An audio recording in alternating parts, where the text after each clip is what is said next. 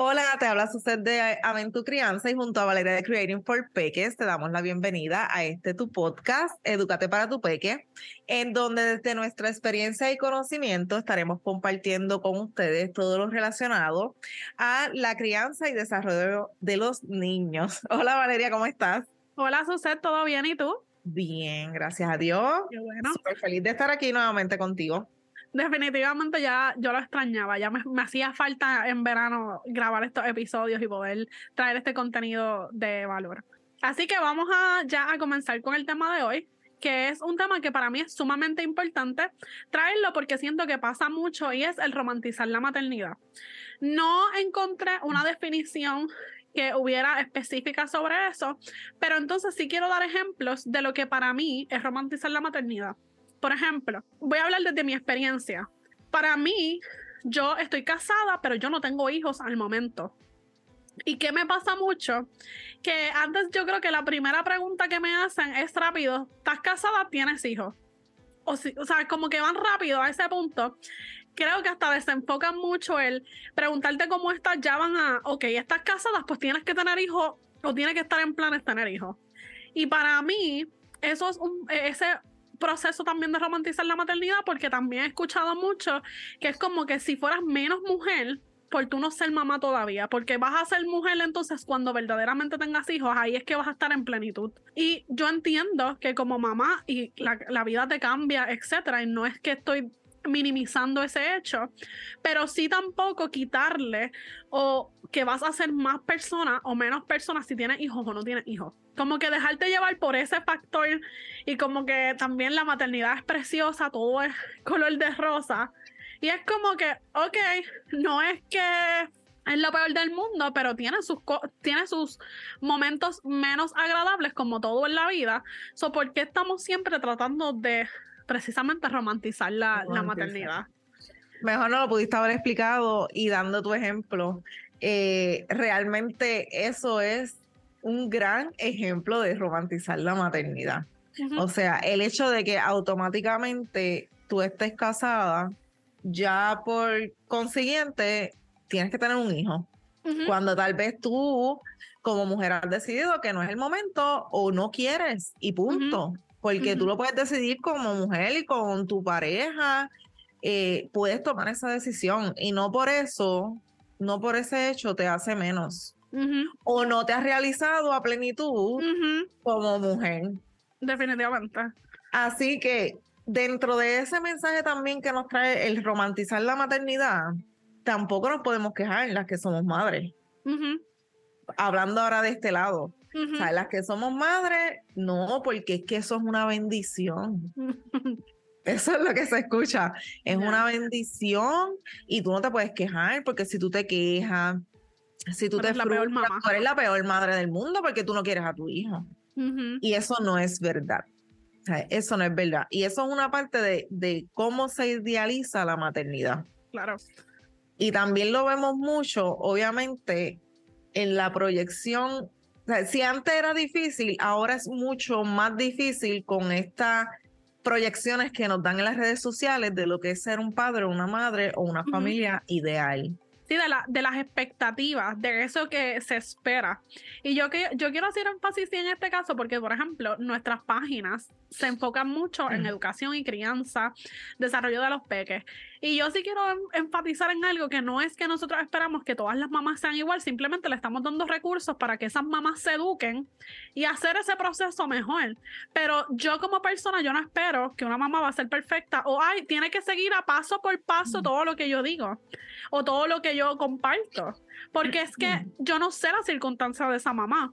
Por eso en uno de los episodios pasados estábamos hablando de la escuela y del homeschooling y yo siempre decía, es que depende de la mamá porque si ella está trabajando, pues no puede darle homeschooling a su hijo por más que quiera. Definitivamente. Pero ¿por qué vamos a señalarla a ella o por qué vamos a señalar a la que hace homeschooling? So, quiero hacer ese énfasis porque no quiero que se pierda de perspectiva, que es que queremos criticar todo este hecho, sino que si tú también tú te sientes realizada o sientes que tu vida te cambió cuando tuviste un hijo, está bien, pero no querer forzar a que los demás se sientan de la misma manera. porque para mí ahí es que está la situación y el problema que causa a veces tanta frustración, porque a veces yo, por ejemplo, yo tengo mi página de desarrollo de educación, pues yo a veces me siento menos, porque como yo no tengo un hijo y quizás yo no puedo mostrar las actividades al momento con un peque, pues yo me siento, ok, van a pensar que lo que yo estoy diciendo no es verdad, porque quizás no lo estoy haciendo yo al momento. Pero ahí va, por ejemplo, mi experiencia de maestra, que yo claro. tuve la experiencia ya de enseñar en los peques, ahora mismo no estoy enseñando, pero todo lo que yo hago lo hago basado en esa experiencia pero sí me han hecho sentir de cierta manera como que tienes que avanzar porque no tienes un hijo todavía. Sí, ahora, el ajoro. Y entonces yo digo, ¿para qué llevamos a una persona a sentirse de esa manera porque yo sí, yo digo que yo voy a dar lo mejor de mí, a veces voy a, sé que voy a tener presión extra, porque tengo una página sobre eso, y porque siento pues que entonces una vez es como que más fuerte con uno, pero siento que me presionan, como que tienes que hacerlo rápido, ya tienes que, que llegar el reloj, a... El reloj, el reloj biológico. Sí, literal. Por favor. Y a la misma vez es como que, ¿por qué forzamos a personas quizás a eso? Y entonces van a traer quizás un niño eh, al mundo a sufrir, a pasar necesidad y a quizás a no poder darle lo mejor de uno por estar ajorando a la gente y llevándolo. Corriendo, complaciendo a quién, para empezar. Complaciendo a qué. Eso es una decisión. O sea, tú tienes que, tú, tú, eso es una decisión. Yo lo quiero tener o no lo quiero tener. Es igual como, y obviamente este episodio va a ser un poquito picante, pero es igual que el aborto. O sea, hay muchas personas que están en contra del aborto, se respeta. Claro. Pero igual es una decisión. El cuerpo, el cuerpo de la, el cuerpo es mío, yo decido lo que yo quiero hacer, si puedo o no puedo, si quiero o no quiero. Entonces, muchas veces por correr y por idealizar la maternidad, es que en muchas ocasiones terminan en desenlace, y no es justificando, pero es una realidad. Muchos niños maltratados porque no han sido deseados, porque no querían, pero no podían abortar, porque qué iba a pensar la sociedad, qué iba a pensar mi familia. Entonces, eh, tenemos esa presión que adicional, mira, mira si es tanta la, la ¿verdad? Esto de, de romantizar la maternidad, que una mujer da luz y ya a los 45 días tú te tienes que reincorporar al trabajo como si no hubiese pasado nada. Y el porciento de mujeres que sufren posparto es alarmante. Sí, la, la depresión. Porque, y, y, y cuando estás en el hospital y tú, por ejemplo, las que yo fui cesárea, pues a mí me dejaron como cuatro días, obviamente por la cesárea, pero las mujeres que dan a luz al otro día las dan de alta y adiós te vi, o sea, no hay ni, ya dejaste de, tú no existes, ahora la preocupación es el bebé, tú tienes que llevar al bebé al pediatra a las dos semanas, pero la mujer no es atendida emocionalmente por ese cambio tan drástico que ha pasado en su vida. Porque es que te, lo, te, puedo hablar, ¿verdad? De mí, de mi experiencia. yo, y adicional, y, poniéndole que yo tengo una condición crónica, que es diabetes tipo 1, que fue más complicado todavía. Y entonces yo bregar con mi condición ahora, incluyendo un ser humano en mi vida que dependía de mí, más las hormonas que están vueltas locas, como uno dice, todo ese reguero de emociones, de que entonces yo tengo que adaptarme a este nuevo proceso, tengo que recuperarme de la cesárea, tengo que recibir ese bebé, que nunca en mi vida yo había tenido un bebé porque ni sobrinos tengo, en mis brazos. O sea, como quiera, yo diría que que tú tengas sobrinos y a veces tengas esa experiencia, no es lo mismo, porque tú vas a estar ahí trasnochándote todas las noches, no es más nadie. ¿eh? Y ahí es a donde yo voy también, que el apoyo, si tú tienes pareja en ese momento, también es bien crucial. Y a veces se espera tanto de la mamá, pero se pierde de perspectiva ese apoyo. Definitivo. Y es parte también de esa romantizar la maternidad, yo siento, porque entonces la mayor responsabilidad de la mamá. Sí. Y entonces, sí, porque si lactas, tú no le puedes dar el bebé al papá. O sea, ya de, por esa parte ya va a ser, tú obviamente vas a tener el mayor peso. Por eso, pero, pero ahí vamos a, a cómo tú también esperas entonces, en ese, en ese caso se espera y se romantiza de que entonces la mamá va a ser la mamá 4x4, la que va a hacer todo. Y, es que ahora que tú mencionas eso, también, y lo más lamentable que yo veo es que hay muchas mujeres también que juzgan a otra ah, y, que, y, y, que entonces te hacen sentir como que tú no tienes la capacidad, no, no, porque es que porque ellas se proyectan de esta manera, no, yo puedo con todo. Yo hice todo, yo no necesito de nadie yo para. Recogí, limpié, este, fregué y cuidé a los, a los cinco, a los cinco hijos. Y yo siento que si tú te sientes de esa manera, está bien. Cool, claro. Pero, ¿por qué Pero no hay esa sensibilidad. A veces no hay esa empatía con la otra parte que te puede estar viendo y está tirada en un sofá deprimida y encima ve a esta super mega productiva madre. Ya. Yeah. la este, perfect mom. Son las, ya son las 11 de la mañana, yo cociné, bañé a los cinco nenes. Eh, que obviamente, digo, lo estoy llevando al extremo por decir una cosa, pero, pero yo, eh, a veces es una realidad. Entonces, te hacen sentir como que, antes pues yo no estoy, yo no estoy dando el grado y yo lo que tengo es una, por ejemplo, ¿verdad? Yo, wow, y yo lo que tengo es una y yo siento que ya yo siento son las 11 de la mañana y yo pienso son las 11 de la noche. Yo estoy colgada, yo estoy de que... y entonces ahí surge este cuestionamiento de muchas madres si realmente su maternidad está, estoy dando el grado como mamá. Y la realidad, e, eso no lo que se proyecta y lo, lo que se idealiza, porque la palabra misma lo dice, eso es un ideal, eso es una expectativa que tú tienes, pero tu realidad aquí ahora mismo es otra. y por ejemplo, yo no me puedo comparar con otra madre porque otra madre tal vez trabaja fuera de la casa, lleva a su hijo a la escuela o tiene un cuido hasta las 6 de la tarde que le da break de salir al trabajo y hacer sus cosas. Yo no. En mi caso, yo estoy 24/7. Yo soy cuido, yo soy escuela y soy este el todo. Pues entonces no puedo, no puedo compararme porque las realidades son totalmente diferentes. Y ahí es a donde yo voy, esa aceptación que uno debe tener como ser humano, yo diría que en todos los aspectos de la vida. Pero en este tipo de casos yo siento que es aún más porque hay otros factores, por ejemplo, lo que es la depresión postparto, esa expectativas, esa, e, esa visión que tiene la sociedad de lo que tú tienes que ser, que muchas veces afecta emocionalmente a otra persona, a una mamá, que muchas veces pues, vemos mamás que no se sienten de esa manera y por qué no normalizar que es precioso ser mamá, que está bien, que tú te sientes realizada perfecto, pero que quizás hay días que no son tan buenos.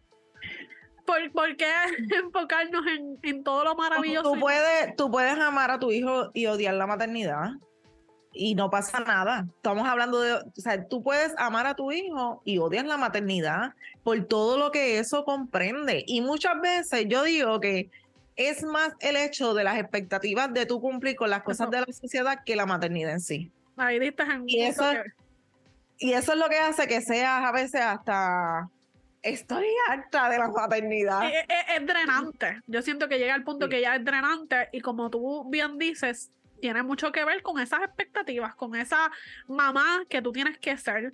Y yo también quiero decir algo porque no quiero que caiga en el que entonces vas a ser una mamá mediocre. Ah, no. porque es que es que a veces es bien complicado, porque como que toman cualquier cualquier cosa para para sí. Pero es obviamente sigues educándote, sigues siendo la mejor mamá que tú tienes en tus circunstancias, pero sin darte látigo simplemente ser y aceptar y el día que estés que lo que quieres es darle eh, que con papitas y comida chatarra a tu hijo porque estás cansada y pues en decena pues pudiste hacer eso, pues está bien, no pasa nada, no se acaba el mundo por eso. Claro, el día que, te sentaste a llorar, pues, pues mira, llora. a veces, mira, a veces cuando mi hija era más pequeña, yo estaba en situaciones de que ella lloraba y yo lloraba por otro lado. ella lloraba, la acompañaba, pero, pero, y muchas veces, mira, realmente uno se, se pregunta, ¿existen espacios donde nosotras las madres y las mujeres que no son, puedas expresarte y puedas hablar sin ser juzgada, no existen. Yo, te diría que yo me estoy hasta preparando para cuando este episodio salga, maybe sea algo controversial. Porque es que siempre estamos buscando lo primero que va a decir aquella persona con la que yo no estoy de acuerdo para ir a tirarle. Sí. Y, y así pasa mucho, o sea, no hay espacios donde tú, donde uno pueda ventilar sin que te juzguen, sin que te miren así, cruzado. Ay, Dios mío, pero ¿cómo tú vas a decir que estás cansada? ¿Cómo tú vas a decir que estás alta y quieres salir corriendo? ¿Por Exacto, si es tu hijo. Tú sabes, el, la, la, retórica, tú sabes cuántas madres eh, desearían tener un hijo, que eso, oye, yo no estoy diciendo ni estoy mencionando este comentario dirigido a las madres que desean, a las mujeres, perdón, que desean ser madres, lo estoy hablando desde el otro lado. O sea, de que ¿por qué constantemente se nos tiene que latigar y hacer sentir culpable por simplemente sentir, valga la redundancia, por, por expresar mis emociones? Claro. O sea, por, por yo llorar, por, por, por estar este, cansada de maternar por necesitar un tiempo para ti. Y yo siento que también el minimizar ese hecho de que necesitamos tiempo como ser humano en todos los aspectos de nuestra vida y aún más cuando somos cuando son, son madres, yo entiendo que es más aún, ahí me, me, dices, me dices tú, que, que necesita ese peque tanto de ti. Porque ese peque está mirando todo lo que tú haces, absorbiendo como una esponjita todo lo que tú le estás dando. Y eso es lo que va a formar a ese ser humano y a ese peque tuyo. So, ¿qué responsabilidad tú tienes en tus manos? Que va a llegar al punto que va a ser drenante y que va a ser cansón, porque es que lo es, es complicado. Tú, sabes, nadie es perfecto. So, no siempre tú vas a estar al 100, no siempre tú vas a ser, ay, hoy, hoy sí puedo con todo. Hay días que sí, pero hay, días, que, no. Pero ¿por qué entonces romantizar que todo ese proceso va a ser perfecto, genuinamente? Y que siempre tienes que estar feliz y que siempre tienes que, oye, una, una manera también de enseñar a nuestros hijos la realidad de la vida es siendo genuino y llorando cuando hay que llorar. Y vulnerables, mostrándote. Eh, mostrándote, exactamente, mostrándote vulnerable ante situaciones que pues nos presenta la vida diaria. Y ahí yo siento que tú eres el ejemplo para entonces, para que tu peque aprenda maneras de, de, ser resiliente. So, por eso digo que es un tema para mí bien importante y bien controversial a la misma vez. Porque, algo que yo siento también que romantizan mucho es la lactancia. También. un proceso, para mí que yo no lo he pasado, genuinamente por todas las expectativas y todo lo que yo escucho, yo a veces digo, me van a juzgar probablemente, pero yo al punto yo creo que sí, me voy a extraer la leche, pero voy a, se la voy a dar con biberón. Y si no, y si no lo lacta, no pasa nada. Exacto. No pasa porque Pero es una si, por ejemplo, yo siento la presión, ya yo escucho a la gente criticando. Ah, pues, pues que vengan y lo hagan por ti. No lo van a hacer porque es bien fácil muchas veces hablar sentado, viendo televisión o viendo una serie, pero nada, esa persona que te critica no se va a levantar a las 2 de la mañana, a las 4 de la mañana, a las 5 de la mañana, a cuántas veces se levanta el bebé a lactarlo. Por eso yo digo que todo es una decisión. ¿Tú quieres ser madre? Eso es una decisión. ¿Ustedes quieren ser padre cuando vean un matrimonio? Es una decisión. ¿No lo quieren ser? Igual. Y es que no, no Yo lo aplaudo porque yo digo, son personas conscientes de su realidad y maduras en sus decisiones y están claras en que no, ahora mismo y es no. que es una gran responsabilidad y es lo que, lo que yo dije, like, tú, es una gran responsabilidad y yo prefiero que no traigan hijos al mundo que van a sufrir, niños que sufran, porque tú me puedes decir que sí, los puedes dar en adopción, pero ¿cuánto no sufre un niño que está en un lugar para adopción? ¿Cuánto quizás tiempo pasa para que lo adopten? ¿Cuántos casos no hay de maltrato infantil? Da miedo, da tristeza. es, un horror para mí ver ese tipo de situaciones que cuando tú vienes a ver son personas que no son capacitadas para tener hijos. Pero que no querían, no querían y lo tuvieron, mm, pues, por... Eh, también ahí voy a la, a la falta de educación El poco énfasis que se da, porque quizás se da énfasis en otras cosas, pero no se dan énfasis en los métodos anticonceptivos y otras maneras de que tú claro. promover, tú quieres ser papá, está perfecto, pero si no lo quieres hacer, está bien. Claro. Entonces ahí vamos a lo, a lo de romantizar, ¿no? Como que para mí es bien, es, bien complicado, porque yo puedo, lo vemos desde tu perspectiva y desde mi perspectiva desde afuera, de, que todavía no lo soy, porque es que yo soy bien consciente de la responsabilidad que es.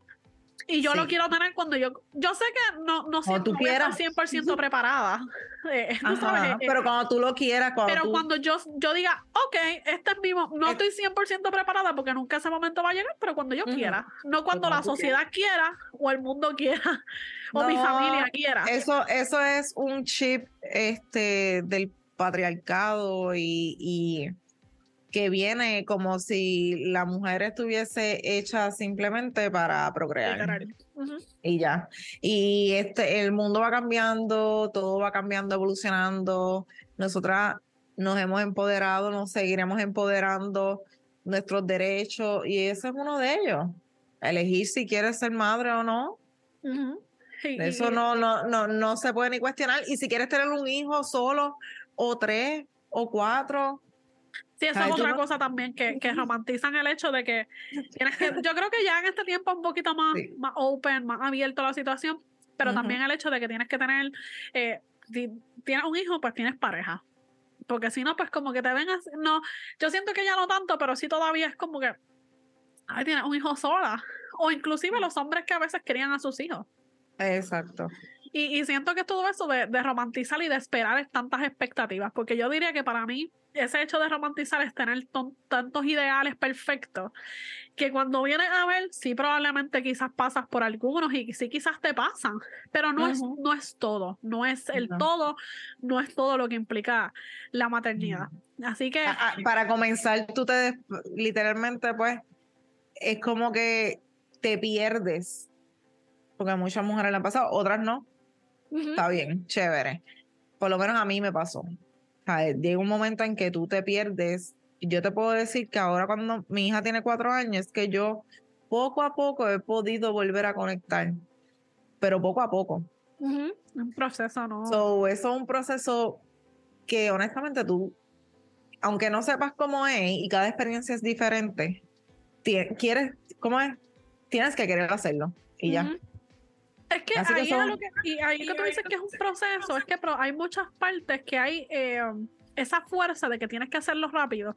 Por ejemplo, lo que tú mencionaste del tiempo, que tienes que después de cierto tiempo tienes que empezar el trabajo, pero verdaderamente esa mujer emocionalmente, físicamente está preparada. Porque es que pasan muchos cambios físicamente, pero emocional son un montón de cambios también. Demasiado. Y yo siento que por eso es que a veces entonces muchas mamás deciden quedarse en el hogar con sus hijos. Porque no es que no quieran trabajar, es que el tiempo quizás es muy poco para tú eh, como ir o llevar Oye, tú acabas de tener una, una criatura que nació de ti, que estuvo nueve meses en tu barriga, salió de ti y tú esperas que en 45 días, ah, entonces ponle las que lacten. Y las oh que no lactan bien porque igual tienes que levantarte a darle leche. O sea, no es lo mismo, obviamente, porque el lactado, pues, este, tienes que pegarte y la cuestión, pero igual te tienes que levantar a darle leche cuando la pida. No, y, con la lactancia también, el proceso de la mamá prepararse para extraerse en el mismo trabajo todo este proceso que es muchas veces. muchas veces, hay trabajos que no tienen el espacio adecuado para tenerte allí. este, de igual forma, eh, todo el mundo está corriendo normal. Tú eres la que llega, prácticamente tú sientes que eres nueva. si tú eres la que sientes que estás corriendo. Eh, eh, son muchos, muchos, muchos factores que de este tema se tiene que estar hablando más. Yo, yo siento que es algo bien importante que se debe estar eh, normalizando más y dejar de estar romantizándolo tanto. Y por eso... romantizándolo tanto. Vamos a, a dar ahora entonces unos consejos. Voy a empezar dando uno. Y es que eliminemos el comparar, el compararte con otras mamás, porque cada circunstancia de vida y cada mamá es diferente. So, vamos a disminuir o en el caso perfecto, eliminar esas comparaciones que tanto daño hacen, mirando el caso de aquella mamá de la otra que en las redes es perfecta. Vamos a eliminar esa comparación. Definitivo. Otra, otra recomendación bien importante es buscar redes de apoyo, ya sea amigo, familia, tu pareja, obviamente si tienes pareja. Psicólogo. Grupo. Terapista. Terapista, de ser necesario. Ese apoyo, esas redes de apoyo son, serán vitales en tu proceso o antes de ser mamá, que tú lo estés planificando, o cuando ya, ya estás embarazada o, o, ya diste a luz, buscar esas redes de apoyo, obviamente lo ideal es que sea antes. Que tengas esas redes de apoyo para cuando llegue ese momento de que tú tengas ese bebé, pues tengas todas esas redes de apoyo. Definitivamente. El, el otro que yo diría es el evitar juzgar o señalar. Porque a veces señalamos tanto los casos de las personas sin conocerlos cuando deberíamos ser más empáticos y más que juzgar, ayudar a esa otra mamá a ser mejor, ayudarla quizás, mira, hoy voy a cuidar a tu peque para que te puedas ir un, qué sé yo, media hora, para que tengas un tiempo para ti. Ese tipo de cosas, más de señalar y juzgar, apoyo, empatía, que es tan importante en todos los casos, continúe más en la, en la maternidad. Sí, definitivamente. No hacer comentarios que no aporten nada a esa mamá. Eso es muy importante, desde su cuerpo, su aspecto físico, su, si la encuentras llorando, eso obviamente es una alerta que debería de preocuparse. Este, y adicional, quiero añadir que es bien importante tener espacios para ti. Y me vas a decir, sucede, pero es que yo no tengo tiempo. Yo tampoco el tiempo hay que crearlo.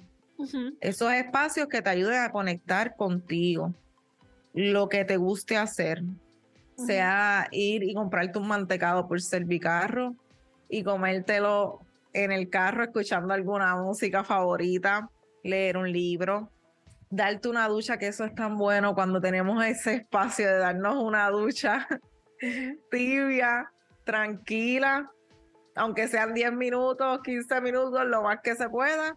Esos espacios para ti te van a ayudar a conectar y tener los pies en la tierra y evitar idealizar y romantizar la maternidad. Sí, dejarle para quitar esa, esa, esa, presión. Esa presión y esa, cuando uno se siente tan drenante, yo siento que esos espacios son bien, bien necesarios. y yo digo que yo tengo una frase que a mí me encanta, es desconectar para conectar. Y puede ser el apoyo de tu pareja, de tu familia, de una amistad, de alguien que tú tengas esa confianza para dejar a tu peque, como yo mencioné, media hora. Mira, 10 minutos, vamos. Pero tienes Lo hay. poco a poco. Sí, eh, eso es crear esos espacios y ser fiel a eso. Ser fiel a ellos, porque eso te va a ayudar. Definitivamente. Así que con esto cerramos el episodio de hoy te queremos invitar a que si conoces a alguna mamá, alguna maestra que este contenido le pueda ayudar, le compartas el episodio.